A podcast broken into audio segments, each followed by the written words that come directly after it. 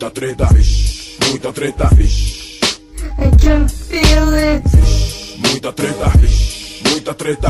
Eu estou sentindo uma treta.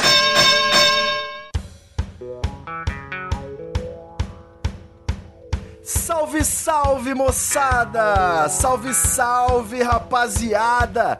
Adivinha, doutor, quem tá de volta na praça? É o Treta Talks, o podcast do treta.com.br. O meu nome é Ivo Neumann e nesse retorno maravilhoso aqui do seu podcast favorito, a gente já tá aqui com um clima meio esfumaçado, o reggae já está comendo solto, debochando legal porque eu vou receber novamente um dos convidados mais brilhantes aqui da história do Treta Talks para ter uma continuação de uma conversa muito importante, cada vez mais importante na minha vida. Então, com vocês, ouvintes, doutor Gabriel Dredd. Ah, rapaz, adivinha, doutor, quem tá de volta na área? Arrebentamos, hein? É isso aí, meu velho. Tamo junto. Grande Ivo Nilma. Aqui é o Gabriel Siqueira, Gabriel Dredd do irradiandoluz.com.br. Estamos aí para fazer uma treta da paz. É, ainda bem que você mencionou seu sobrenome aí, porque o apelido hoje em dia é uma farsa, né? Seu Alvará tá sendo caçado aí pela religião Rastafari, não é isso? É o, é o famoso Rastafraude. Rastafraude, apropriação cultural. É isso aí. Por falar em apropriação cultural, eu já vou começar aqui metendo o dedo na ferida rápido pra gente prender a, a audiência com momentos de tensão e polêmica. Que porra é essa de você se formar lá em Santa Catarina e invadir a Bahia só pra pegar um mar quentinho? Você não acha que isso é uma espécie de apropriação cultural também? apropriação térmica. Você é, tem o um alvará pra, pra, pra ficar na Bahia? Como é que é? Você sabe, sabe gingar uma capoeira, de repente? Olha, já fiz capoeira, mas eu não ouso dizer que eu, que eu sei gingar capoeira, não, cara. É igual quando me perguntam se eu surfo. Eu falo, olha, eu tenho uma prancha e de vez em quando eu tomo uns caldos. Agora dizer que eu surfo eu não posso dizer.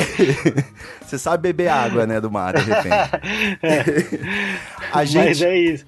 O, o, eu tô falando isso porque o Gabriel Siqueira é mestre em gestão de ecovilas que para algumas pessoas pode ser uma coisa meio alienígena, né? meio extraterrestre, mas hoje nós vamos dar uma, uma desenvolvida nesse tema. Lembrando que a gente já gravou uma conversa no episódio 15, lá na primeira temporada. Um episódio maravilhoso que eu reouvi, tá super atual ainda.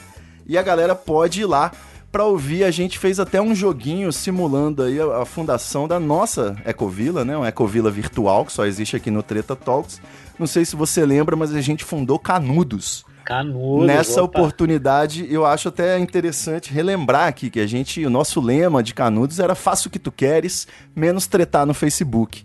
Era a nossa regra geral, assim, o pilar da nossa sociedade. A gente falou muito nesse episódio sobre a, o, o título, inclusive, né? É Sociedade Alternativa. E eu me fixei bastante nesse ponto, né? De como você pode querer existir hoje na civilização globalizada, contemporânea, superurbana, concentração de habitantes nas, nas, nas, metrópoles, como você pode querer existir à margem disso tudo, né, no, numa área isolada. A gente falou muito disso.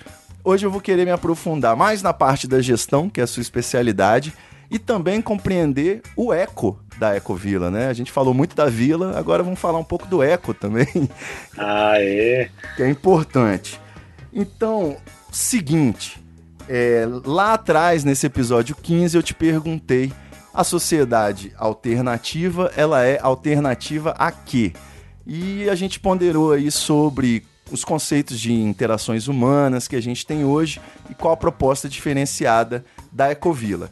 Hoje eu já vou puxar para esse lado da ecologia e te pergunto, Dr. Dredd, se eu fizer um condomínio de luxo e botar umas placas de captura de energia solar, a gente já tem aí uma ecovila? Eu posso vender como uma ecovila para os meus inquilinos? Olha, poder você pode, porque ninguém vai poder te impedir, mas é uma sacanagem, né? É, porque tá é acontecendo isso. Enganosa, né? Eu só tô perguntando porque isso está acontecendo aqui em Vila Velha. Tem um condomínio gigantesco surgindo aí que estão falando que é ecovila. Ecovila vertical eu nunca vi assim, não. Cara, olha, eu vou te dizer, em Floripa, quando eu tava fazendo minha pesquisa de mestrado, tinha lá um um prédinho na, na Restinga, na beira da praia, assim, um prédio de cinco andares, que se auto-intitulava Ecovila. E aí o grande lance deles é que eles tinham um jardinzinho na frente, ao contrário dos outros. É. Eu falei, ah, super eco, né? Tem, uma, tem um jardim, muito eco. Mas o lance das ecovilas é que não existe um, uma certificação, não existe um nome oficial. Ainda. Né, um título, é, ainda não. Em breve vai não ter tá... um selo dread. Selo dread, é isso aí. é, se, você, se você é um condomínio, você não pode se chamar ecovila, é bem simples. é brincadeira, mas mas assim, é, é, um, é, um, é um nome polêmico, na verdade, o nome é Covila, né? Até o, de onde vem o, esse conceito de ecovila e também está sendo usado para todo lado. Se eu não me engano, é aí no Espírito Santo também que tem um, uma, uma empreiteira que faz shopping centers e que se chama Ecovila. Então, só para você ver. só Super ver ecológico. Que, é, teve um. Eu faço parte do Conselho dos Assentamentos Sustentáveis da América Latina, que é tipo a Liga da Justiça das Ecovilas aqui da, da América Latina. E, e, e, tem um cara no, que faz parte da rede que está lá em Campinas tentando estabelecer Ecovila como é um, um marco legal, né? Eles estão tentando criar uma lei municipal que regulamente a Ecovila. Olha aí, e é bem massa. Só que aí eles descobriram a, a assessoria do, da Câmara de Vereadores lá de Campinas descobriu que a marca Ecovila já está registrada no INPE por uma fabricante de jogos. Ah, que ótimo! é. Vai ser o SimCity Ecovilla Classic Edition. então, enfim, é, é, isso, né? É um nome meio vago demais, às vezes, né? E que diz, é, dá nome a tanta coisa que você fica, pô, que afinal, o que, que é isso, né? É, então uma regulamentação em tese seria bem-vinda, contanto que não seja feita pelo Congresso aí atual, né? é, não, tá perigoso, né? você vai Agora deixar é a Damares ficar... regulamentar a Ecovila? Ou o é, ministro do é Meio Ambiente? É melhor ficar na informalidade no contexto atual, né? Só para situar o pessoal que pode estar boiando aí, que preguiçou e não quis ouvir o episódio 15, juridicamente, né, a Ecovila não existe. Seria aí na forma de. Não existe um bairro que seria tratado como Ecovila oficialmente pelas leis ainda, né? Como a gente ponderou. Uma Ecovila seria simplesmente uma associação de pessoas, uma associação civil, ou até mesmo um condomínio, né?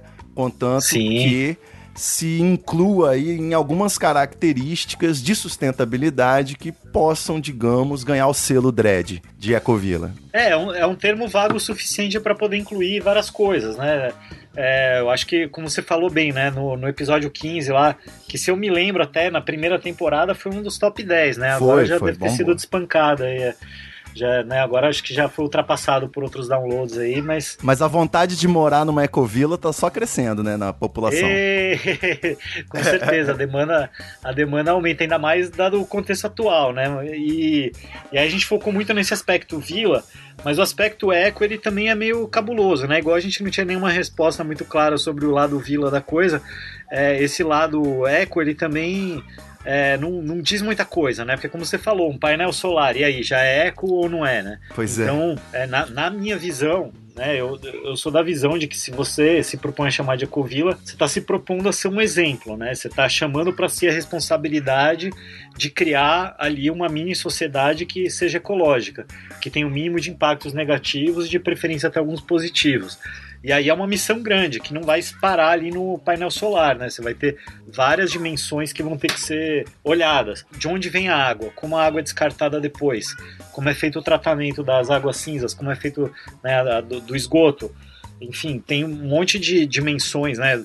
Como é que é feito o plantio de alimentos, né? Não se usa venenos. A extração também, né? É, que tipo de químico se usa na água que está sendo feita aqui, né? Então, é, são muitas questões que vão ser envolvidas, e a verdade é que é um processo, né? A ideia da Ecovila é uma responsa grande mesmo, porque é um processo de como nós podemos tornar essa habitação humana aqui sustentável para o ecossistema ao nosso entorno, né? é um desafio gigante. Eu conversando com alguns especialistas em bioconstrução, que é uma maneira mais integrada, usando materiais, recursos locais para construir, E a conclusão que a gente chega no fim é que assim toda construção vai ter algum impacto. Perfeito. Né? Então é, o, o desafio é como minimizar os impactos negativos e como compensar aqueles que não dá para ser minimizado. Então no fim o que uma ecovila está se propondo é o que qualquer empreendimento brasileiro deveria estar tá se propondo no planeta inteiro, na verdade, não só no Brasil, né?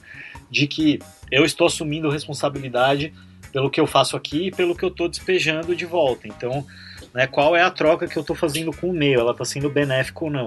E é algo que a gente sabe que a nossa sociedade tem pecado muito, então é uma proposta ousada, ao mesmo tempo que inevitável, eu diria. Né? Se a gente pretende continuar existindo enquanto seres humanos nesse planeta, a gente vai ter que formar ecovilas, ecobairros, ecocidades e ecofábricas e né, eco tudo, senão acabou, né? Certo. Porém, doutor Gabriel Dredd, agora eu vou acabar com a sua brincadeira. Ah. Por quê? Como é que você está me dizendo que a responsabilidade de preservação ambiental é nossa, na nossa existência, na nossa moradia, se eu economizo água e luz aqui na minha casa, mas a indústria aqui do lado gasta 50 milhões de vezes mais? Você não acha que isso pode ser um engodo da esquerda cirandeira que simplesmente é privilegiada e tem esse fetiche de morar no meio do mato? Ou a gente realmente tem que assumir papel nessa sustentabilidade ambiental? Cara, eu acho que as duas coisas são verdadeiras, sabe? É um jeito das pessoas se reconfortarem, eu vejo isso bastante no movimento, já já estou fazendo a minha parte, né? Tô aqui na, no meu eco no meu eco condomínio, no meu, né, no meu feudo e aqui tá tudo perfeito, né? E, e, isso não vai resolver, né, os problemas do mundo, né? Porque a gente tem um sistema que está trabalhando para esgotar os recursos, né? Um sistema que é controlado por poucos investidores que não estão tomando decisões baseado nesses critérios, né? Então, por um lado, podemos dizer sim que é inócuo o, trabalho das ecovilas se a gente pensa que uma ecovila é um grupo de 50 pessoas num planeta que tem 7 bilhões. Que o Trump é quem manda, né? E por aí é, vai. Exatamente. E Davos, né? Sei lá, lá os velhão de Davos tomando as decisões sem perguntar nada pra gente. É, inclusive, né, é, é, até uma armadilha que a gente se coloca, né? Eu acho que você foi bem feliz em falar uma coisa da esquerda cirandeira, assim, porque às vezes há uma certa exigência de que quem milita por uma causa seja é, a, a, o exemplo da perfeição do que é viver de acordo com aquilo, né? É o socialista de Nokia, né? Não pode ter iPhone. É, é exatamente. É, então, assim, né? Eu acho que a gente também tem que desconstruir essa noção de que não é porque eu critico o sistema que eu não vivo algum tipo de contradição por conta desse próprio sistema onde eu estou vivendo, né? Então, assim, por mais que eu queira criar um projeto de uma ecovila, eu continuo inserido nesse sistemão. Então, é claro, eu posso procurar o máximo de produtos locais para consumir e evitar alimentar esse sistema maior. Mas de qualquer maneira, esse sistema maior continua governando a minha vida, inclusive na forma de impostos. Né? Não que, que, eu acho que. Não que eu queira afirmar aqui que imposto é roubo, porque eu acho que esse é o tipo de, de questão infantil que também não resolve nada.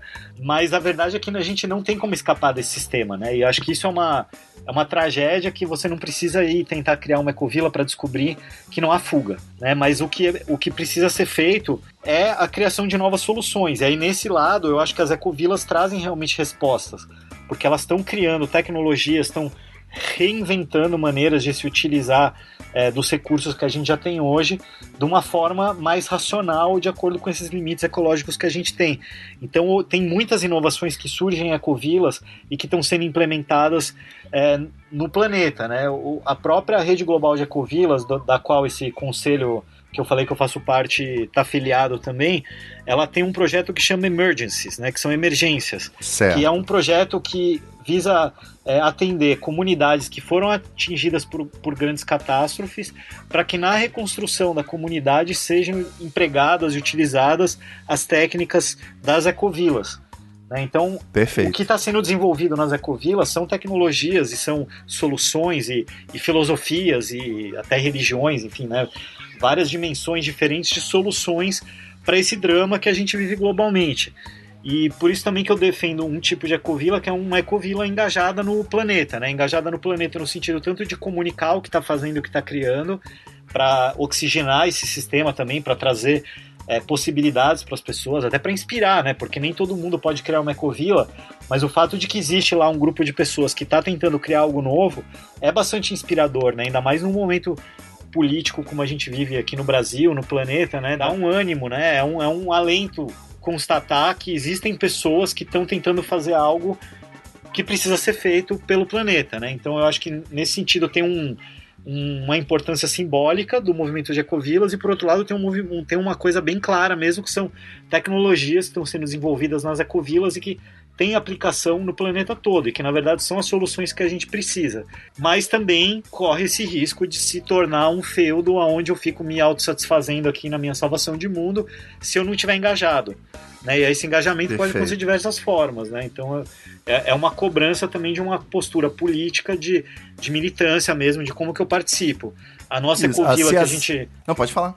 Não, não, é, eu ia dar só o exemplo da, da Ecovila que eu ajudei a criar, que eu já nem tô mais morando nela, que é a aldeia certo. que ficava lá na, na margem do Rio de Contas, em Itacaré. Certo. Que é um pedacinho de paraíso, é um lugar maravilhoso, que fica na margem do Rio de Contas. O Rio de Contas é o segundo maior rio da Bahia. Ele corre por centenas de quilômetros, atravessa vários municípios e acima da aldeia tem uma mineração, tem um projeto de mineração de níquel que tem uma barragem de rejeito que fica a um quilômetro do leito do Rio de Contas. E se aquela barragem se romper, ela vai cair no rio e vai destruir a Ecovila também, além de destruir um monte de gente que está ali no caminho, inclusive Itacaré, onde o rio desemboca, acabar com a economia local que é baseada na pesca e no turismo, né, seria um desastre completo, mas é, um novo desastre, posso... né? Porque já é, tá rolando. Mais um. Não, e assim, que, e que pode acontecer, né? Então, é, não basta eu estar tá ali na minha covila achando que eu estou salvando o mundo enquanto tem uma mineradora que está prestes a destruir o rio no qual eu estou nadando, né? Então é, é muita ingenuidade achar que eu posso me resolver ali, né? Uma perspectiva ecológica de fato sobre o planeta Terra em 2019, ela exige que a gente tenha uma visão global do que a gente está fazendo, né? Que a gente esteja conectado. Então, eu, enquanto morava lá e até hoje, ainda estou num movimento de fiscalizar aquela barragem de rejeito da mineradora que fica lá em Piauí, Itajibá, no, no centro-oeste aqui da, da Bahia, no oeste baiano, tomando, né, o sudoeste, na verdade, tomando um cuidado de que, né,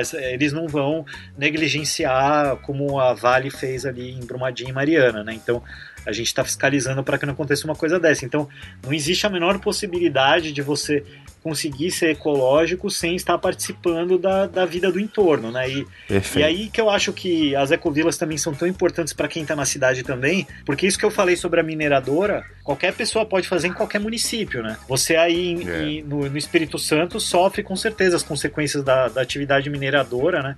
Eu sei aí do Sim. Porto, da Vale, né, que, que polui tudo, os caras botaram umas redinhas, né, com um paliativo para segurar o pó de minério de ferro. Isso. Só que o pó de minério de ferro ele viaja em vagões abertos, bate um vento, ele espalha até 50 quilômetros de distância, que isso aí já tem estudos comprovando, contaminação a 50 quilômetros de distância. Não então... precisa de estudos, não, é só ver a minha varanda aqui, como é que fica cheio de pó preto.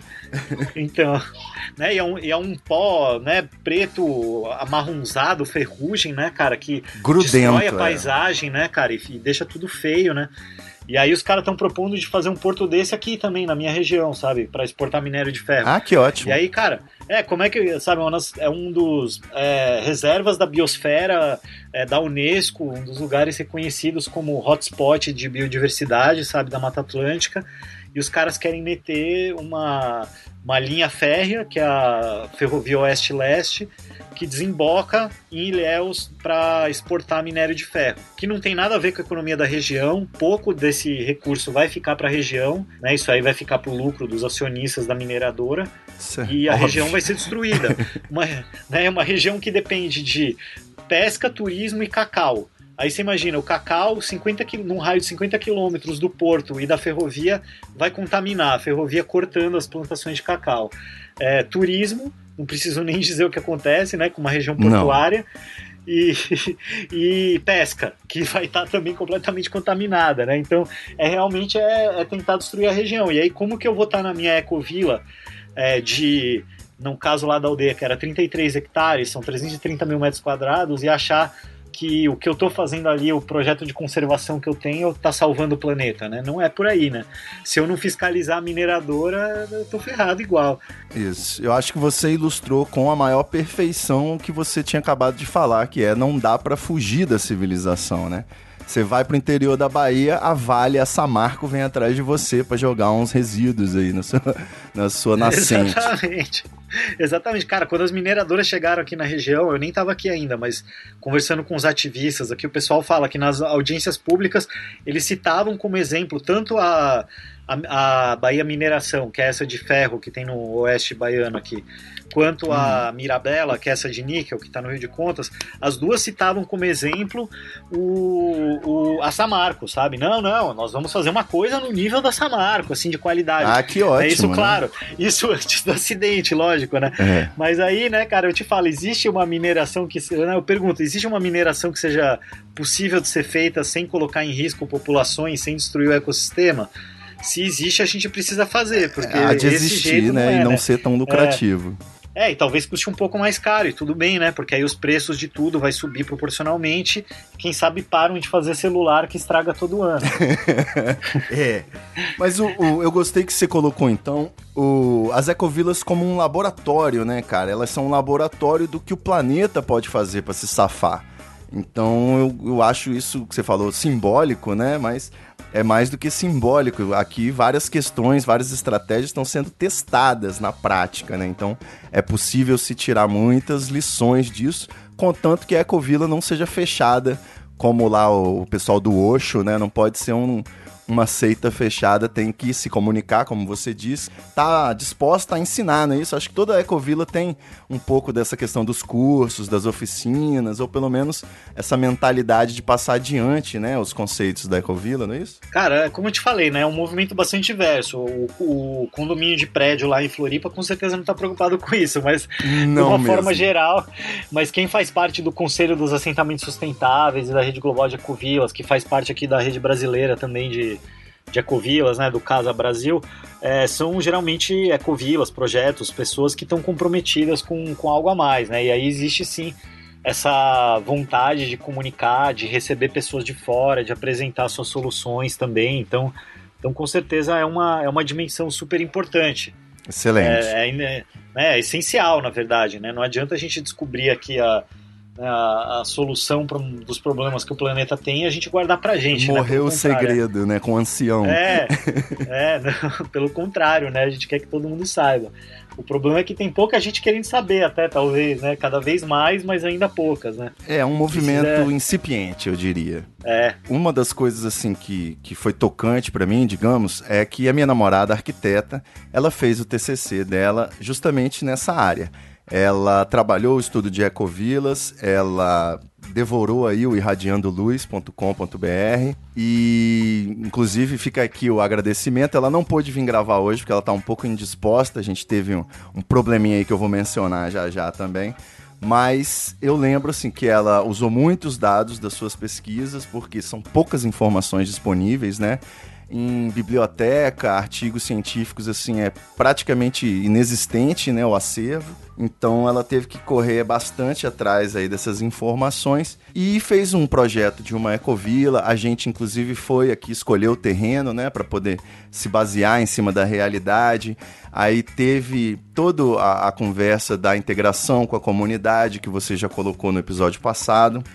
E duas coisas, dois elementos me chamaram muita atenção. Uma- um deles você já mencionou aí, que é a bioconstrução, isso. que seria você construir mesmo os edifícios dessa ecovila, as estruturas, a partir de materiais que abundam na região, que não prejudicam o meio ambiente com a sua extração. Né? Existem lugares que você tem a madeira nativa abundante de certo tipo, existem lugares que você vai ter um barro para poder fazer um tijolo específico daquele material, e existe também um potencial muito grande em relação ao bambu me chamou a atenção o fato de que o bambu é um material muito, é, assim, pode ser muito aproveitado para essas estruturas também. E além da biodiversidade, a tal da permacultura, que é esse conjunto aí de técnicas que tenta respeitar o ecossistema natural no cultivo de produtos agrícolas, né?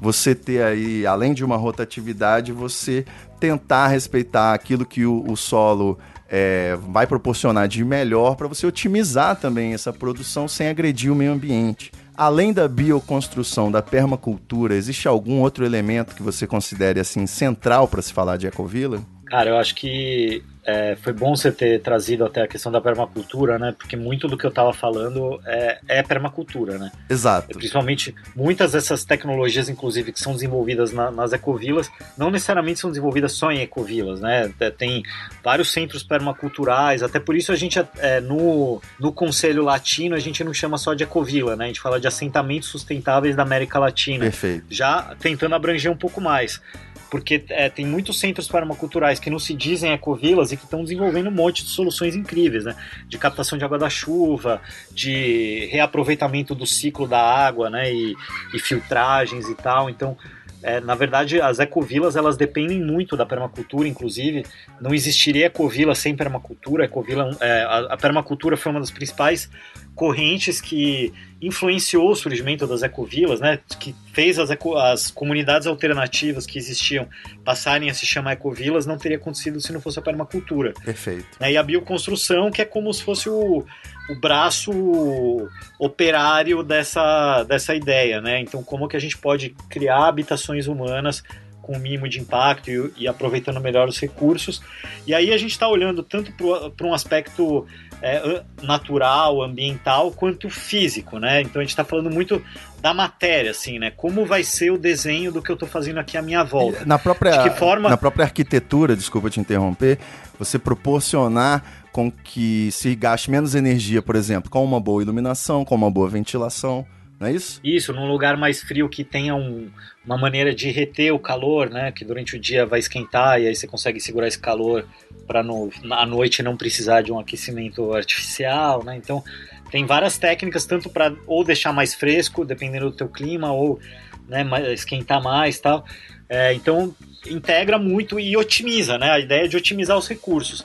É, então assim é, é, bem importante todos esses elementos, né? E a, e a bioconstrução ela, ela, ela vem muito com essa ideia de como a gente pode realmente fazer essas intervenções mais de, de construir mesmo, né? A permacultura ela já é entendida como uma maneira de eu olhar para o meu território e mapear ele aqui, onde eu vou colocar a minha plantação disso, onde eu vou colocar a plantação daquilo.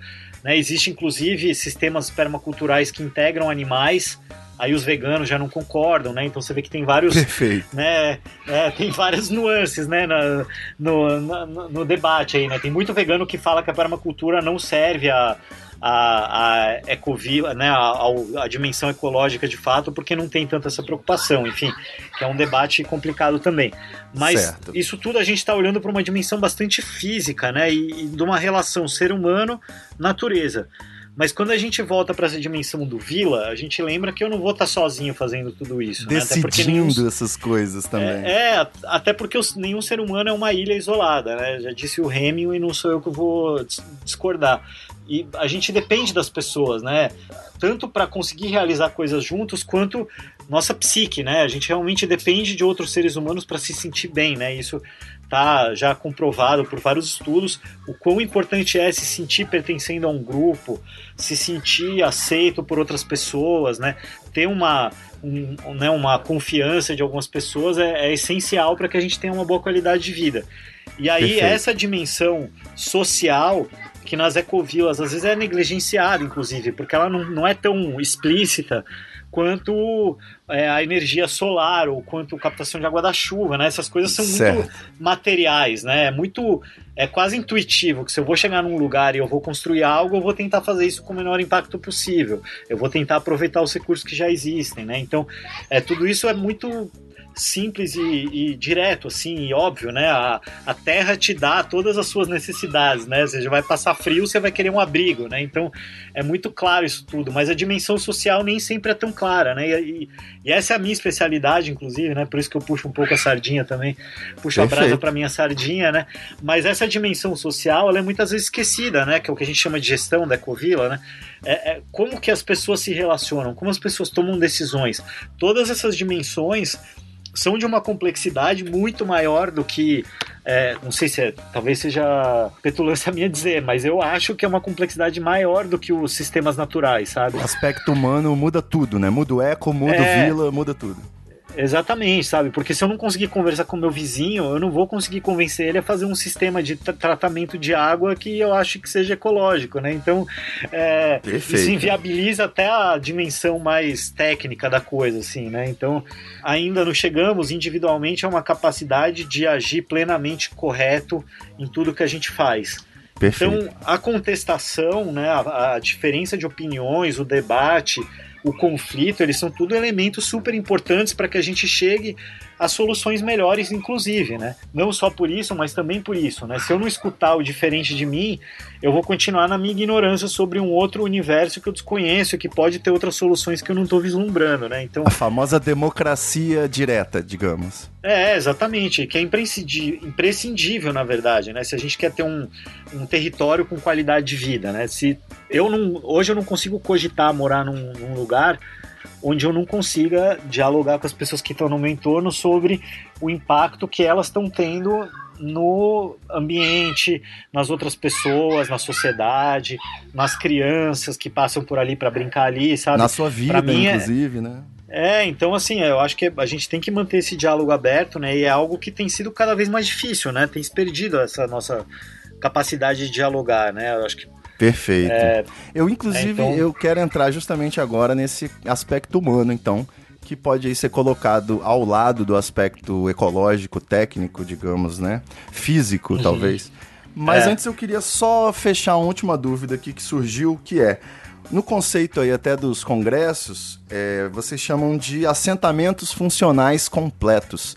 Eu queria que você me ajudasse aí a compreender essa expressão o assentamento ele indica que necessariamente há uma invasão, há alguma coisa que deve ser reconhecida pelo Estado. Por que assentamentos e não simplesmente vilas? É porque assim, vila, quem pode criar, nomear uma vila é o, é o poder público, né? Eu não posso chegar e falar, está fundada a vila de não sei Canudos. o quê. Não, não, é, é, não pode, não pode. Né, né, né? Isso não é uma prerrogativa do cidadão, isso é o Estado que regulamenta esse tipo de coisa, de ocupação do solo. Né? Então o que a gente tem que fazer é pegar a ocupação que o Estado já nos deu e ver de que maneira que a gente pode se encaixar nisso. E aí o assentamento é isso, porque eu vou ter que me assentar em algum lugar. Não quer dizer que é uma invasão nem uma ocupação. Pode ser um assentamento em uma área onde nós somos os proprietários, nós temos toda a documentação ali. Fixou é residência, né? É, exatamente. Tem até um movimento que estão chamando agora de neo-rurais, que são as pessoas que estão, entre aspas, tá? Ó, tô fazendo aspas no ar. ok. Ressignificam as propriedades das suas famílias. Né? Então o avô tem um sítio, o pai tem uma fazenda, e aí o, a geração mais nova, já com essa outra consciência, com uma vontade também de, de uma vida mais urbana, né? mais, né? não vê tanto sentido no rural pelo rural, né? É, começa a querer criar tipo um, retiro coworking na zona rural, sabe? Ou um, sabe, um lugar para é, encontros de negócios e sabe? O cara começa a criar um negócio onde era um, antigamente uma fazenda de café no interior de São Paulo, Perfeito. sabe? Então é, é, ressignificar essa história toda, assim. Então tem esse movimento todo aí. Perfeito. Me, só assim, me parece que a opção por, que, é, por técnicas mais sustentáveis ela não é adotada sempre porque ela pode ser inicialmente mais cara, mais complexa. Você acha que essa preocupação, ela necessariamente ela é um investimento a longo prazo ou muitas vezes pode sair mais barato até fazer bioconstrução e permacultura do que os métodos tradicionais? Cara, tem um longo debate sobre isso, sabe? Sobre bioconstrução. é, Senão é... a gente volta ao problema da esquerda cirandeira, né? Só é, quem pode é quem, quem tem dinheiro. É, então, o lance da bioconstrução é que o que custa caro, entre aspas, com a bioconstrução, é que ela é intensiva em trabalho. Certo. Né? O, o, então, assim, eu não vou usar cimento, então eu vou ter que pisar barro. E aí isso exige muito mais trabalho, então precisa de mais tem gente que ter uma lá. família grande. Presente. Né? É, tem que ter uma família grande. Então, assim, se é no caso de uma, uma pessoa privilegiada que pode contratar pessoas, eu acho que tem um lado legal disso, porque ela vai estar tá deixando de gerar emprego na indústria do cimento para estar tá gerando certo. empregos locais de pessoas que vão estar tá construindo ali na terra dela. Se é o caso de uma pessoa que não é privilegiada e que não tem muitas condições, acaba que sai mais barato porque essa pessoa tem a sua própria mão de obra e da família dela, né? Então ela pode convocar os vizinhos e em várias comunidades que não são privilegiadas, essa troca de favores e de trabalho é bastante comum, né? Então fica mais barato nesse aspecto. Eu não vou ter que comprar tanto material de fora, eu vou aproveitar melhor o que eu já tenho aqui disponível, o barro, a madeira, o bambu, né? Eu vou inovar, vou até reutilizar. Se eu estou num grande centro urbano, eu posso usar material de demolição, eu posso usar material reciclado, né? Pneu para fazer a fundação, então a gente tem um monte de possibilidades de, de reaproveitar materiais. O, a, é uma vantagem você não precisar comprar isso tudo, né? Às vezes dá mais trabalho para você preparar todo esse material do que você comprar ele prontinho numa loja. É, Mas é. é acessível de alguma forma, né? É acessível. Então, mesmo que não tenha recurso, dá para fazer. É, o, o que a gente tem que ver é mais caro por quê e aonde, né? Como é mais caro em termos de mão de obra, por um lado, isso não chega a ser ruim, porque talvez um dos nossos maiores problemas, né, e não sou eu que afirmo isso, é o da construção civil, né? Então, e se a gente puder ter uma outra construção civil, que os trabalhadores sejam mais valorizados pelo trabalho que eles fazem, onde eles façam um trabalho mais artesanal, do qual eles se orgulham mais e se satisfazem mais quando estão fazendo, e que não usa coisas tóxicas como o cimento e o amianto, ao invés disso usa materiais naturais que não vão contaminar ele e que vão dar inclusive meios para que ele depois possa também erguer a própria casa dele, né? e dos vizinhos. sem depender, é, e dos vizinhos, né? Então eu acho que são soluções que podem transcender sim essa Questão financeira. essa- É, então é isso. Aí com outras técnicas, né? E até a coisa do, do orgânico, né? Muita gente fala, nossa, o orgânico é mais caro. Você viver de comer orgânico custa mais caro. Eu acho que, cara, assim, a gente tem que pensar de uma forma tão mais sistêmica do que olhar o- a etiqueta do mercado pra gente avaliar se é mais caro ou não. Quão caro custa pro Brasil essa produção de agrotóxicos, né? De quanto de contaminação que vai ficar para nós mesmos, para as próximas gerações. O Brasil é um dos países que mais produz com agrotóxico, né? Então, eu sinceramente, eu, eu não acho barato o alimento orgânico, mas eu acho que ele vale cada centavo e vale até mais, sabe? Ainda, ainda assim, os agricultores estão sendo mal remunerados pelo trabalho que eles fazem, porque é um trabalho duro que pouca gente está disposta a fazer, o trabalho na roça, né? Então, eu O que, acho que, que é mais o- a- gostoso hoje? Que você come na hortinha e que você fala, puta, ainda bem que eu não preciso comprar no mercado. Nossa, cara. Será- É, peraí que eu preciso consultar meus advogados aqui para poder responder Ah, essa. garoto! Toca a sirene da polícia! Olha o helicóptero. Não, brincadeira, brincadeira. Na verdade, cara, agora nesse momento eu tô num, num processo meio de transição, assim, eu tô até alugando uma casa, não tô em ecovila nenhuma agora. Tô procurando o meu próximo destino aí e eu não tô plantando nada. Infelizmente, o que eu tô usufruindo um pouco é do que a dona da, da terra aqui que tá alugando para mim já plantou antes, que tem cajueiro, tem abacaxi, tem bananeira, então eu tô Opa, pegando umas tá bananas, bom, um abacaxi aqui.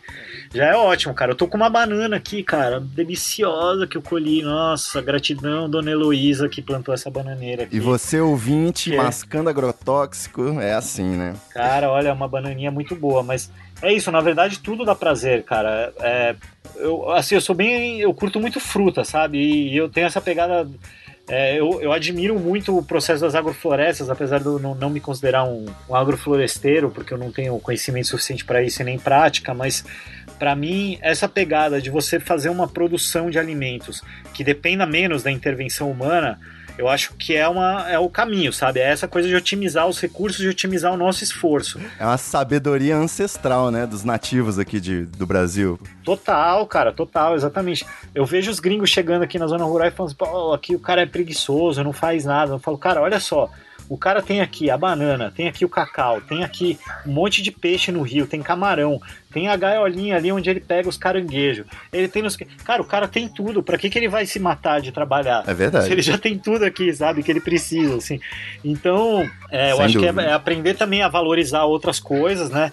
Tanto É um zeitgeist acima de tudo, né? É uma visão de vida, uma questão de valores muito importante, né? A virada da chavinha, acho que parte daí. isso tem muita relação com, com até com soluções que a gente pensa mais globalmente, né? Porque se a gente começar a embutir de fato o custo da mineração nos produtos, como a gente estava falando antes, aí é, os produtos que levam minério vão ficar mais caros e todos nós vamos ter que pensar uma solução para sobreviver num planeta em que as coisas que são feitas de ferro estão ficando mais caras, né?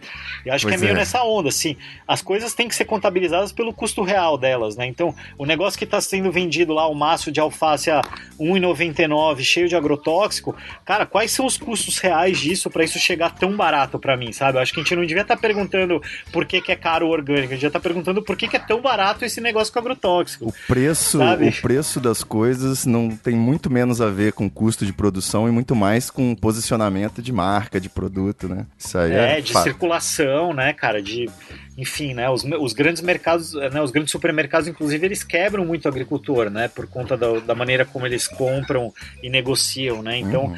a verdade é que você comprar o orgânico no supermercado, você só está evitando o agrotóxico, mas você ainda está perpetuando uma injustiça social, né? A Exatamente. melhor maneira de você comprar o É orgânico na feirinha. é direto do produtor, exatamente. Você compra, né, dispensa atravessadores, né? Fortalece direto quem tá lá na terra botando a mão na. Mas é isso. Perfeito.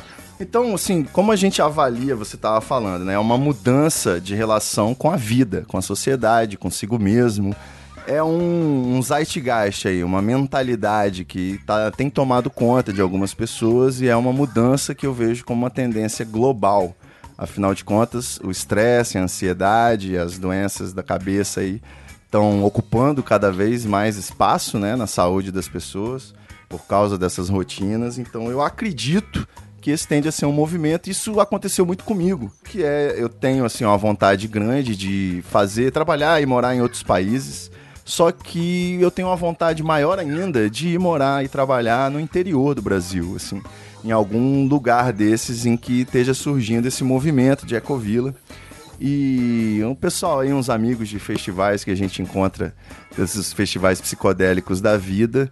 Eu tô sabendo que eles estão em São Paulo, estão fazendo uma movimentação jurídica e, e de formação muito grande, formando lá os primeiros obreiros, já adquiriram um terreno na Chapada Diamantina e já estão aí com esses planos de se de fundarem, né, de fazerem aquela aquela, como é que fala, o começo do jogo do Sin City. Dar um nome, fixar a primeira plaquinha, construir uma usina.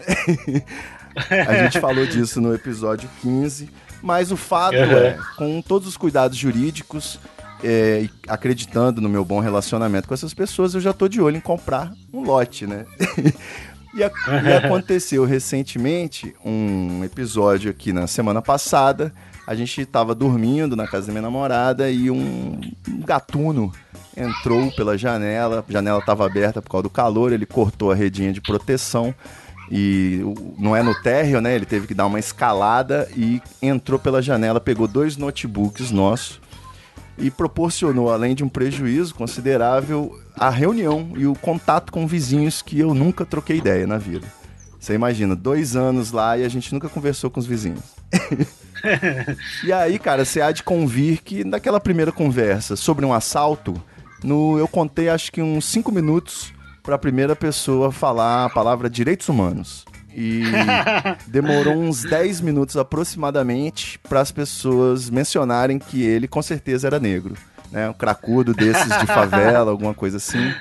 E mais um Ai, pouquinho, o- a suspeita já estava sobre os pedreiros que estavam trabalhando uma obra ao lado. E no Nossa, primeiro cara. dia aí desse acontecimento fez-se o famoso grupo de WhatsApp, condomínio. Minha namorada tá lá fazendo sacrifício. E é isso, cara. Eu fico pensando. Eu não. A gente vive hoje cada vez mais isolado. Em São Paulo, as pessoas não dão nem bom dia, não se cumprimentam direito. É porque a gente está criando uma humanofobia. O ser humano está cada vez mais desagradável, dá menos orgulho quando a gente vê na internet. Então, a, o Zeitgeist da Ecovila passa justamente por aí. Você tá colando junto com uma galera que seja da sua, né?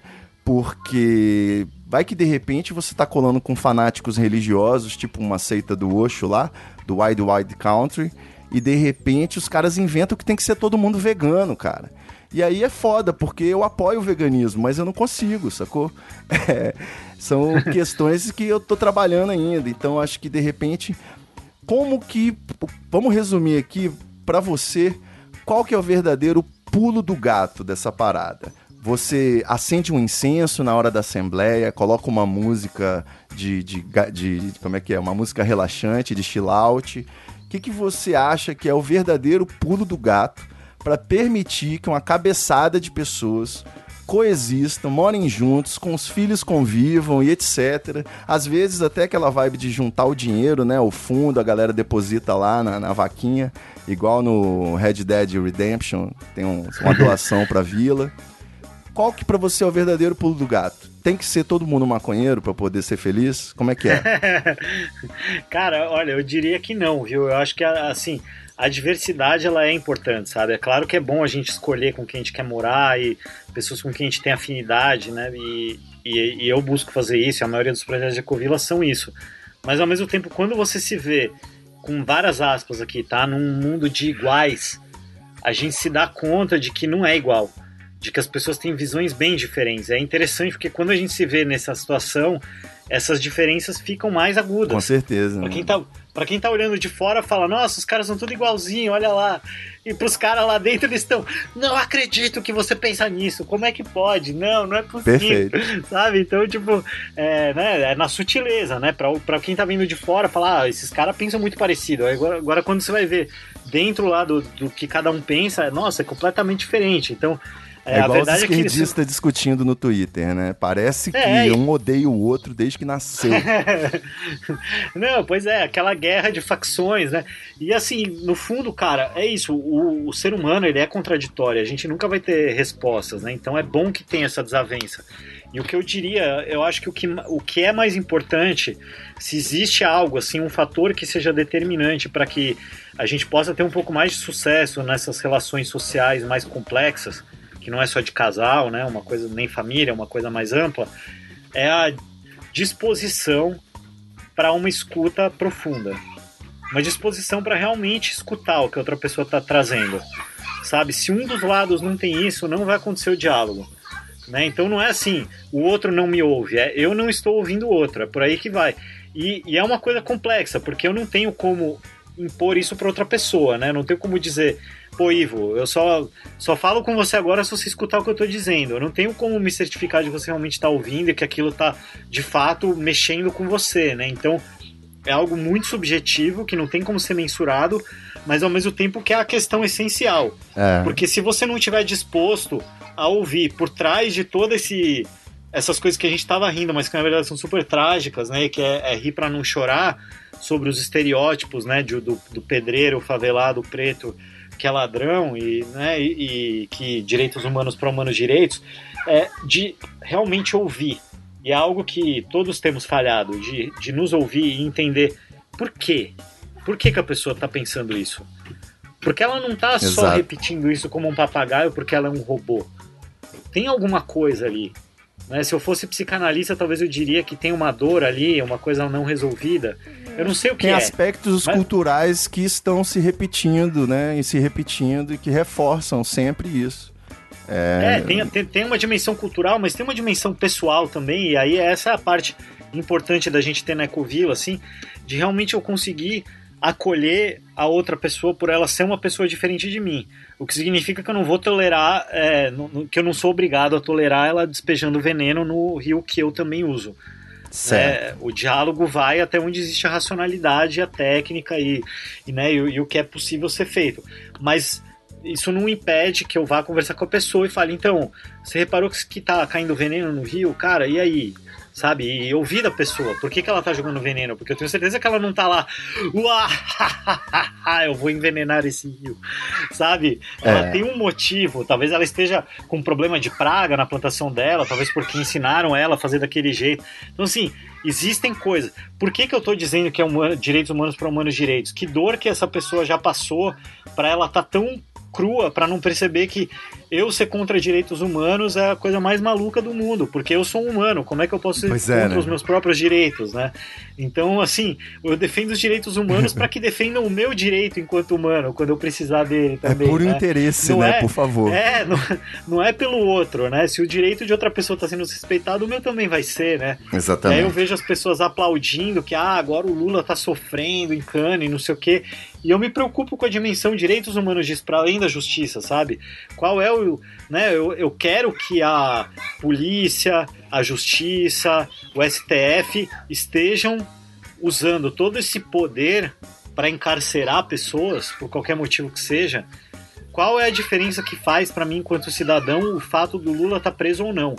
Se ele roubou dinheiro público, eu quero que ele devolva esse dinheiro. Eu quero que os bens dele sejam congelados e leiloados. Não, eu, eu não tenho me importo. Mais do que isso. Eu não me importo com ele. Eu posso entendeu? fazer, eu posso fazer outras propostas, sacou? Eu acho que o Lula ele tinha que, sei lá, ter um programa de humor na TV estatal obrigatório, trabalhar de graça para a sociedade para cumprir pena.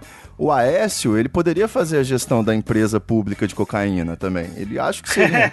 o Temer, Legaliza, sei lá. o cara já tem expertise, É, né? Bota pô? o Temer pra O cara- recitar poesias, um canal de ASMR pra dormir, alguma coisa assim. Pra prender os velhos não adianta merda nenhuma, eles não vão matar ninguém, é só tirar o poder deles e botar eles pra trabalhar pro, pro povo. Eu acho que é por aí. É, é isso, né, cara? Então, e aí você entender que os direitos humanos, na verdade, são seus próprios direitos, e talvez a outra pessoa não esteja entendendo isso. Então, assim, qual situação da vida dela fez ela levar a pensar? É sua cultura? Será que ela vivenciou algum trauma na vida dela ou da família dela? Empatia. que levou ela a pensar isso, né? É, todo mundo tem uma tia que, ah, minha tia me falou que não sei o que, né? Os boatos correm, então eu acho que é, é diálogo, cara. E, e assim, também ouvir, né? Não adianta a gente querer chegar e falar, não, você tá errado, porque direitos humanos é para todos e não sei o que. Não, peraí, por que, que você tá dizendo isso? Né, eu quero entender, eu realmente fico curioso, sabe? Eu tenho uma curiosidade quase sadomasoquista de querer entender porque a pessoa é bolsominion, sabe? É, é o, Tipo- pra ter empatia, pra querer empatia, você tem que ter empatia, né? Isso pra rir tem que fazer rir. É. É, cara, né? E uma vez eu fiz um curso de clown até, e aí a, a graduação era você chegar no auge da sua tragédia interna quando você reconhecia o seu próprio ridículo, todo mundo ri de você.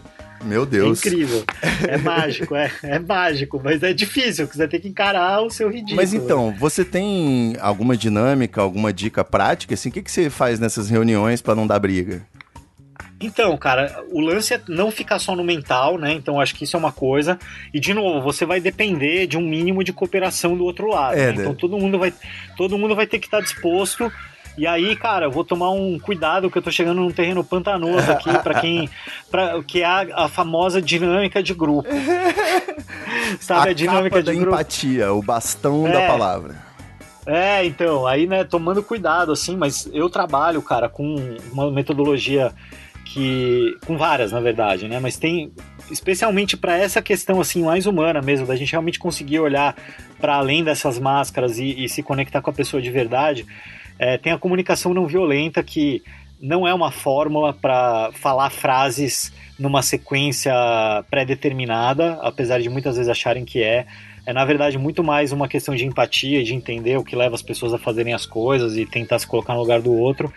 E outra pista que eu dou também aí de algo com quem eu trabalho que eu acho maravilhoso também e que, e que ajuda muito a, a se colocar no lugar do outro e sentir sentir mesmo, sabe? Não é só pensar sobre, mas é realmente sentir a dor de outras pessoas, que é, é as dinâmicas da ecologia profunda da Joana Macy, do Nossa Vida como Gaia, como foi chamado o trabalho dela aqui no Brasil. Nos Estados Unidos hoje está sendo chamado de The Work That Reconnects, que é o trabalho que reconecta, que são dinâmicas é, que realmente nos colocam em contato com dores que não são as nossas, que são as dores de outras populações, de outras pessoas, dores que a própria Terra está sentindo pela destruição que a gente está causando nela, e usar essa força dessa dor para nos mover adiante e agir com mais sabedoria e mais eficácia e mais determinação também. Então, para mim é, uma, é um processo muito bonito e sensível que ajuda tanto pessoas que já são sensíveis e que já sentem essa dor e que no fundo todo mundo sente, sabe? Inclusive um dos entendimentos desse trabalho do, da nossa vida como Gaia é de que esse excesso de psicopatologias que você estava descrevendo aí, né, de depressão, né, todas essas ansiedade, todas essas crises que a gente vive na sociedade, elas são é, uma dor que a gente sente dentro da gente e que não pertence só a gente. E a gente tenta calar essa dor, né? Isso aí já também a psicanálise vai falar, né? Que, que todo problema psicológico é uma dor não cuidada, né? Se eu cuido da minha dor, ela pode germinar coisas novas. Se eu encaixoto ela, ela fica ali e pode produzir muitas coisas ruins para mim, né? Excelente. E, é o transformador aí, em arte, né? Transformador em vida, mano, em combustível. Exatamente. Mas o que, eu, o que eu acho muito bonito desse trabalho é porque você sai do, do eu, assim, do falar, ah, eu estou com depressão por causa dessas questões minhas pessoais, para entender que eu vivo num planeta maravilhoso, que tem muita coisa, tem tudo que o ser humano precisa para vingar aqui, tanto é que nós somos já 7 bilhões nesse planeta, e nós estamos provocando nesse planeta uma dor muito grande. E essa dor que a gente sente lá no fundo é a dor desse planeta também, sabe? E aí para mim, pelo menos foi um alívio enxergar que não sou só eu, e que não só não é só a minha dor e aí fica até mais fácil de eu lidar com esse peso todo, sabe? Fala, pô, eu não preciso lidar com isso sozinho porque esse problema não é só meu. É um problema de qual todo mundo que está aqui nesse planeta e todas as criaturas, todos os seres vivos compartilham. E usar isso também como uma força para provocar a transformação que é necessária para resolver esse problema, sabe? Não é possível a gente fazer um diagnóstico de doença sem a gente saber de fato quais são as dores que acometem o paciente. Né? E eu uso essa metáfora para que a gente consiga encarar de fato quais são as dores que o nosso planeta está sentindo, quais são as dores que a nossa sociedade está sentindo, para que a gente consiga de fato remediar essa situação e até promover ambientes mais saudáveis para proliferar essa qualidade de vida, essa saúde mental que a gente tanto precisa. Então, para mim, a ecologia profunda e esse trabalho da Joana Macy é, é, um, tem uma potência gigantesca de sair desse sofrimento pelo sofrimento e canalizar isso numa força transformadora maravilhosa. E ajuda também pessoas que não estão nem sentindo essa dor, ou que estão se negando a sentir essa dor, sabe? Como dizia o saudoso Marcelo Yuca, sentado nessas drogas de aluguel, né? Nesse vídeo coagido. Perfeito. Né? Assim, se, né, se entorpecendo para não sentir essa tragédia que a gente está vivendo, né? Eu acho que não existe ser humano no mundo que consiga hoje ignorar essa tragédia que é a nossa sociedade, essa tragédia que é a nossa indústria destruindo o planeta, né, cara? E destruindo uns aos outros, assim, não, é possível, né? É muita cegueira. Então eu acho que é muito importante trazer trabalhos que tragam à tona isso. E não necessariamente num confronto, sabe? Porque às vezes que a gente vai, ah, vou dar porrada em nazista. Beleza, talvez se o nazista estiver dando porrada em alguém, a melhor coisa a ser feita na hora é isso, mas cara, vamos transformar esse nazista num ser humano de volta, porque ele perdeu, ele se desumanizou. Ele é humano e, como nós, ele pode sentir essa dor também, sabe? Então, é possível. Eu nunca trabalhei com neonazistas, mas eu acredito que seja possível. É. Eu acredito que seja possível, sabe? É. Realmente conectar com a dor das pessoas e, e entender que, meu, pô, tem um moleque que foi asfixiado pelo segurança de um supermercado e ele aparentemente não fez nada de errado. Ou mesmo que tenha feito, ninguém merece isso, né, cara? Por pior que seja de que a pessoa tenha feito. Então, sabe, é, não é possível, né, cara? Quem não tá sentindo essa dor tá desensibilizado e a gente precisa ajudar essa pessoa a sentir essa dor, porque ela tá encaixotando isso, isso faz mal para ela e para nós também, né? Então eu acho que é meio essa que é a é, esse é o meu caminho, cara. É assim que eu tenho encontrado essa possibilidade, sabe? É, então, isso, né? a gente pode chamar isso de uma perspectiva filosófica, supra-religiosa, não é isso? É, exatamente. E chega a ser uma experiência religiosa mesmo, porque você experimentar, você sentir realmente de coração, sabe? Sentir essa dor no teu corpo é algo muito transformador. É uma experiência é, religiosa no sentido de religare, né? No sentido de realmente me reconectar com isso que foi perdido, que é a minha ligação com as outras pessoas, essa comunidade, planeta Terra, né, comunidade humana e me reconectar com, nossa, o que, que eu estou fazendo aqui nesse mundo, né? Como que eu estou aqui vivendo meu dia a dia como se nada tivesse acontecendo. Perfeito, cara. Eu acho que esse é o ponto alto mesmo dessa reflexão que a gente está fazendo desde o episódio anterior, que é reavaliar, né? A gente é tudo carbono. Eu antigamente eu achava que a tabela periódica tinha o elemento ser humano, tinha o elemento cachorro, tinha o elemento floresta. e não é, é tudo carbono e hidrogênio, é tudo exatamente a mesma merda quando morre, dissolve, vira de novo, entendeu? É tipo, eu acho que a perspectiva dessa dor, né, que bate em todo mundo e bate igual, eu acho que isso é, não é percebida porque a gente está muito distraído, né? Completamente. E é. você acabou me suscitando aí uma, uma curiosidade final, que é, é, essa perspectiva é realmente muito religiosa também. E como que fica aí quando no meio da assembleia alguém puxa uma Ave Maria e tem evangélicos no meio, ou alguém do candomblé quer fazer uma, alguma coisa diferente? Vocês, como se trata essa questão da religião, já que eu sei que existem cultos veganistas em certas ecovilas, existem restrições ao uso de drogas e álcool muito radicais também em algumas ecovilas. Como é que fica o aspecto religioso aí? É ecumênico a ideia, além de ecológico e econômico? Algumas são, né, cara? É igual, não tem uma, uma resposta padrão para isso, porque cada ecovila lida de um jeito, né? Mas a maneira como eu vejo é uma construção mais é, mais coletiva um pouco, né? E com respeito, né, cara? Então, é, isso aí que você falou, eu já vi esse tipo de constrangimento, né? Eu trabalhava com os quilombolas aqui na, na zona rural de Itacaré, quando eu tava na aldeia. Certo. Que era nosso, eram nossos vizinhos, né? Então eu tinha que manter uma relação próxima também. Era o mínimo que eu podia fazer era apoiar a associação deles. Né? Embaixador de Canudos. E, é isso aí. tinham católicos e tinham evangélicos, e de vez em quando rolava esse estranhamento de uma Ave Maria, sabe? Certo. E aí, cara, assim, eu vi situações muito bonitas, assim, de. É, de um respeito sem imposição, sabe? Então, foi a solução que eu vi os quilombolas encontrando. Isso aí não é nenhuma solução que eu tô falando das ecovilas, mas que eu vi ali os quilombolas encontrando, em que os evangélicos mantinham ali a roda, dando as mãos, sabe? Numa coisa muito forte ali de comunidade mesmo. E quando vem Ave Maria, o cara simplesmente silencia, sabe? Não se revolta, não, não se incomoda. É tipo eu não simplesmente... cantando o hino nacional, porque eu acho besteira. É, então, né? Eu vou respeitar. Exatamente. Se a outra pessoa acha isso importante, que bom para ela, sabe? E talvez até, cara, eu, né? Eu sou um cara super flexível. Eu posso até cantar junto, eventualmente. Se o cara acha que é super importante, vai fazer uma grande diferença para ele, e eu conseguir trocar uma ideia com ele ali, ver essa importância, eu falar, pô, beleza, cara. Vamos aí, eu canto junto. Como é que é? Me dá a letra aí que eu já esqueci. Tem a cola, Nossa. né? Aquele papelzinho domingo. Cara, peraí, rapidinho, pausa. Galera, tá nascendo a lua cheia, vermelha no mar. Vejam, vejam, vejam. Vão olhar, vocês têm que ver isso. Isso vai pro ar com certeza. Cara, tá um negócio muito lindo, velho. Nenhuma câmera é capaz de captar isso. Jamais. Nossa, cara. Só na Ecovila aí do, do, do Vermelhona.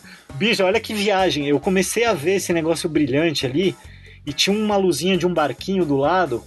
E eu no começo pensei assim: nossa, eu acho que é o cruzeiro lá que tava em Ilhéus né? hoje, de turista. Aí de repente eu, não, não pode ser o cruzeiro, isso daí tá muito forte. Eu, cara, é a lua, não acredito. Nossa, muito forte, muito grande, cara. Ah, eu acho que essa foi o, o, resumiu o sentimento de toda a conversa no final. então, senhor Cara, ouvinte, pare o que você esteja fazendo, vai ver a lua ou vai ver o céu com as nuvens, o sol. Isso. Não olha direto pro sol, não, que faz mal. Não. Mas dá aquela, dá aquela respirada. Se você estiver em São Paulo, não, nem tanto. Mas valorize aí, valorize a sua existência e esteja aberto para de repente descobrir novas possibilidades, né? Eu queria que você terminasse pra gente. Eu tinha pensado em várias outras coisas daqui pra gente discutir. Acho que vai ter que ter episódio 3. Concorda? Uhul. Concordo plenamente, ainda tem muito assunto para tratar. Pô, puta que pariu. Mas eu queria que você dissesse aquela de praxe, né? Quem ficou interessado e quiser fazer um curso, quiser estudar melhor isso aí, quiser ver comigo lá com, meu, com o Alex o quanto que custa a cota do terreno.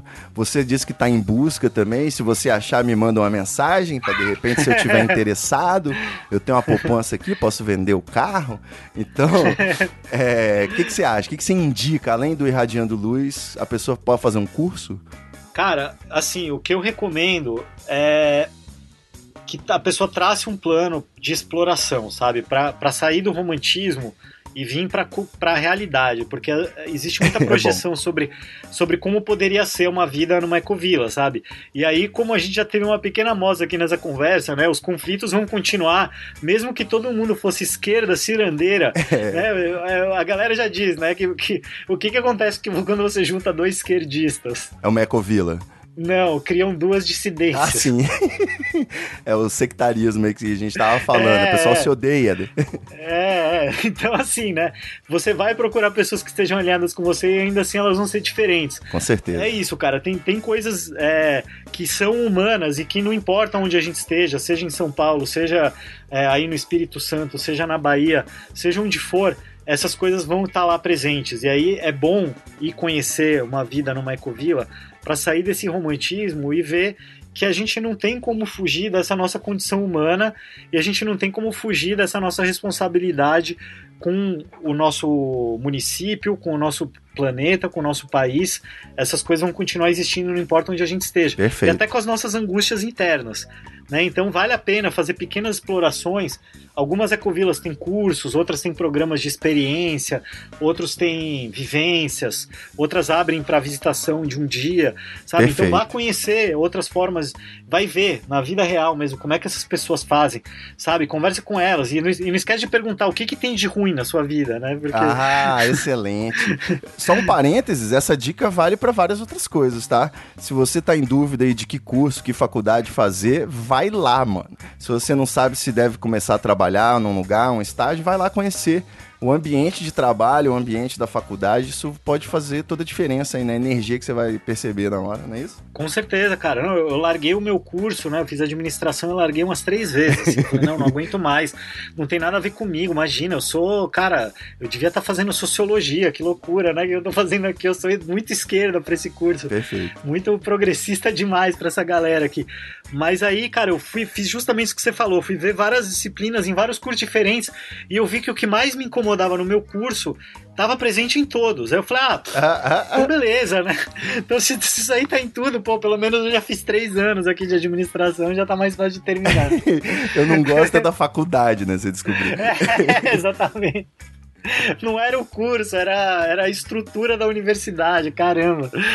Mas É. e o jabá, cara? Você não, você não pode ser tão Ah, humilde tá. assim. Faça Não, o é jabá, isso. pô. Não, não, claro, mas, mas é, assim, para além dessas explorações, cara, que eu, eu, eu tenho esse meu trabalho, né? Que, que assim, de um lado eu faço um trabalho com Ecovilas e com outras organizações. Agora eu tô até começando a trabalhar com algumas empresas também de facilitação de conflitos. Eu nem chamo de resolução de conflitos porque tem alguns conflitos que não se resolvem e não são para ser resolvidos, mas tem que ser facilitado de alguma forma.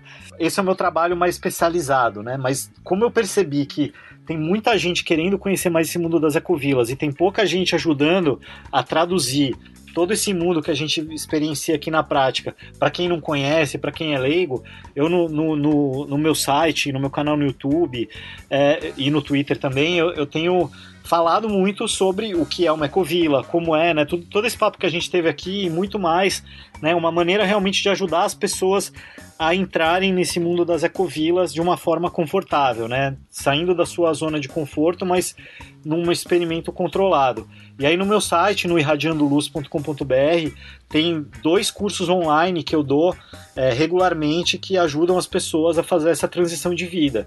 E também estou lançando várias outras, faço cursos presenciais também, então no meu site, se a pessoa se cadastra, ela fica sabendo. E estou lançando agora também uma um negócio que não tem nome ainda, mas que é um, Que- uma- um- assim? é, uma- é, uma- é um acompanhamento personalizado para quem quer fazer sua transição de vida. Para um Você êxodo- virou coach, meu amigo. É isso. É por isso que tá sem nome, entendeu? Porque eu não quero chamar de coach. Tem que ter um Mas- eufemismo. É, mas, mas é, um, é um apoio, porque assim, os cursos online eles são super bacanas e eles dão um caminho das pedras na medida do possível, porque é uma coisa muito diversa também para dar uma fórmula, mas que explica como é que funcionam as coisas. Mas algumas pessoas se sentem ainda com necessidade de um acompanhamento mais Tem que próximo. pegar na mãozinha, E aí- né? E levar. É, então o objetivo do, desse acompanhamento, né, que por enquanto chama Êxodo, Boa. só isso, Êxodo. Gosto. planejando a transição de vida. Esse é o, o nome por enquanto. Assim, eu já dei alguns cursos presenciais com esse nome, mas na, na verdade não é um curso. A ideia é realmente fazer um acompanhamento para ajudar as pessoas a fazerem a sua transição de vida. E aí é, eu estou lançando isso nos próximos dias aí e todas as informações vão estar no meu site que é o irradiandoluz.com.br. Porque eu, eu realmente quero ajudar as pessoas a concretizarem é, essa vontade que elas têm, né? Eu acho que as ecovilas fazem um super trabalho para inspirar as pessoas, mas nem sempre elas ajudam as pessoas a realmente transformarem essa inspiração em ação e transpiração. E aí é é mais ou menos essa pegada que eu quero, é a minha contribuição que eu posso dar, né? Eu, eu sou uma pessoa urbana, eu nasci numa cidade e eu fiz essa transição e ainda estou fazendo, né? Continuo fazendo e vou continuar fazendo por muito tempo. E tenho alguns insights sobre como fazer isso de uma maneira consequente, preparada, controle no caos, sabe? É, se entregar, se entregar ao caos controlado. Você é o personal trainer definitivo, aquele que literalmente te tira de casa, né? Porque sem o personal trainer, o cara não sai de casa pra ir pra academia. É, exatamente. Então você vai lá e Exatamente. puxa. Isso. É, exatamente. E aí, já fez aquilo lá que a gente combinou, É. né? Dá, dá- dá- bota uns prazos também, até pra dar uma empurradinha pra pessoa, né? É bom, às vezes a gente. Eu preciso disso também, às vezes, né, cara? É bom ter uma- um compromisso externo, porque nem sempre o interno é suficiente, né? Com Então- certeza. E quem quiser também pode apoiar todos os tentáculos aí do Irradiando Luz e das suas atividades, não é isso? É isso aí, cara, porque nesse meio tempo eu acabo produzindo muito conteúdo gratuito também, né? E, e aí tem, tem o podcast que a gente tá lançando agora, que é o Caos Guia, é, tem, né, no Rádio Luz tem muito texto, eu escrevo muita coisa e quero escrever mais até, e, e aí por isso eu criei um padrim, que é o padrim.com.br barra irradia luz, só que é, é meio complicado porque o I e o L, né, o irradia e o luz são em maiúscula. E eu preciso até conversar lá com a galera do Hum. Padrim para ver se tem um jeito de eu diminuir e continuar redirecionando, porque se você coloca minúsculo, nem sempre funciona. Vamos resolver esse maiúsculo- problema botando um link aqui nesse post. É, pronto, isso aí. Você já dá um page view lá pro treta.com.br também, mas é, a, a, a ideia do padrinho é justamente apoiar é, que eu possa produzir mais conteúdos gratuitos sobre a Covila, sobre esse processo de. de que eu também estou fazendo de ativismo, né? De êxodo e também do, até do ativismo, né? Porque essa coisa da mineração, por exemplo, eu publiquei no, no Twitter e em breve vai virar um podcast, vai virar também um post no meu site, um vídeo no YouTube, talvez. Você já abra- abraçou o termo ecocomunismo? Ecocomunismo? Não, é, é o ecossocialismo. Ecossocialismo, né? né? Isso. É, eu sou, eu, eu, eu assim, para facilitar o debate, eu me considero ecossocialista, mas eu não me identifico 100%, mas na falta de, de palavras simples para descrever, eu super me, me alinho com isso, né? Por exemplo, isso, eu não, eu não acredito que dá para eu estar numa ecovila e não estar engajado na fiscalização da mineração na minha região. Perfeito. E aí eu criei, eu criei esse processo aí, né? Eu, junto com várias outras pessoas, vários ativistas, fui aprendendo junto a fazer o que eu chamo de é, auditoria cidadã da barragem de rejeitos da mineração mais próxima da sua casa. E isso é gratuito, entendeu? Eu compartilho com quem quiser, cara, porque pelo amor de Deus, o que eu quero é que todas as barragens do Brasil e do mundo sejam fiscalizadas. E, e a mineração, inclusive, não só a barragem, né? Então eu quero compartilhar esse tipo de coisa abertamente, gratuitamente, o máximo possível. Então o Padrim também me ajuda até produzir esse tipo de conteúdo que é um ativismo, mas é um ativismo mão na massa, né? Um ativismo de impacto real, de, de fazer coisas, não de ficar é, sem querer desmerecer outras formas de ativismo, né? Mas eu, como tenho filhos pequenos, moro numa, né? Tô na história de morar na zona rural, não tenho tempo para fazer tanta manifestação na rua. Então, o meu ativismo é essa outra forma aí, e eu tento também ah, incidir um pouco nisso. E, e o Padrim ajuda nesse processo também, né? De poder produzir conteúdo, principalmente na parte de produção de conteúdo, nem tanto no ativismo, porque isso eu vou fazer independente de ter recurso ou não. Mas, é, né? Quer Mas rir, é assim, pra- rir, não é isso? É, é, mas para pelo menos eu ter tempo, né, para eu poder dispor do meu tempo, que é precioso, e dedicar esse tempo para uma atividade que é gratuita, que é escrever conteúdos, gravar vídeos e podcasts sobre esses assuntos de ecovila, de transição de vida e de como né, fazer um impacto real no- na- nas políticas públicas do teu município, eu preciso de um apoio financeiro também, né? Então o Padrim tá lá para isso. Quem curtiu aí a conversa e quiser saber mais, tem lá no meu site radionulus.com.br mais informações. Né? Esse dinheiro que vai para o padrinho acaba que nem vai todo para mim, eu reinvisto nas comunidades onde eu trabalho também. Então é um processo de retroalimentação, assim. Né, vai estar entrando numa rede de parceiros aí que é muita gente boa que está fazendo muita coisa legal aí pelo, pelo mundo. Então é isso. Fica o convite aí, o jabá. Maravilha. Você viu que eu sou péssimo para me vender, não né, vendeu cara? bem pra me caralho. Eu já, explicando aí, tava, né, já tô botando aqui o código de segurança do cartão. 590. O, ops, é, o- eu vou só pegar carona aqui e falar. Depois que você botou uma grana aí nessa proposta que é muito mais nobre, você também pode assinar aí. A gente está com planos a partir de R$ 4,20 no PicPay do Treta. Eu já disse aí na abertura do episódio, no recadinho. Mas fixando, quem quiser assinar, pode ir no treta.com.br barra assine, que tem o tutorial mastigadinho também, explicando.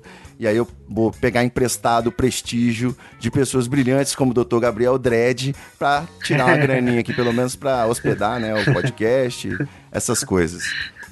Olha lá, galera, para ter a parte 3 aí dessa conversa, colaborem aí. É. Colaborem aí com o treta, velho. Cara, meu querido, eu vou fechar, vou, vou agradecer aqui no seu idioma para poder fazer esse intercâmbio aí que a gente tá fazendo nesse episódio, finalizar com gratidão, meu querido. Muita gratidão, gratiluz até pela sua participação Valeu, aqui, cara. compartilhando conhecimento. Pô, explodiu minha cabeça. Eu tô quase ligando pro Alex aqui para ver se ele não faz um desconto no lote lá na Chapada Diamantina. vou, vou separar espaço para sua barraca lá, beleza? Beleza, não, pode contar comigo aí. Como eu falei, eu tô freelancer no momento. Olha aí. Show de bola. É só chamar que eu vou, cara. Maravilha. Massa demais, velho. Massa Valeu, demais. Gabriel Dredd. Manda um abraço aí pra todo mundo. Valeu, queridos ouvintes. É isso.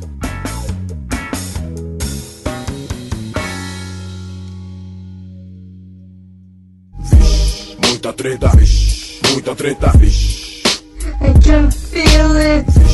muita treta, vixe, muita treta. Eu estou sentindo uma treta.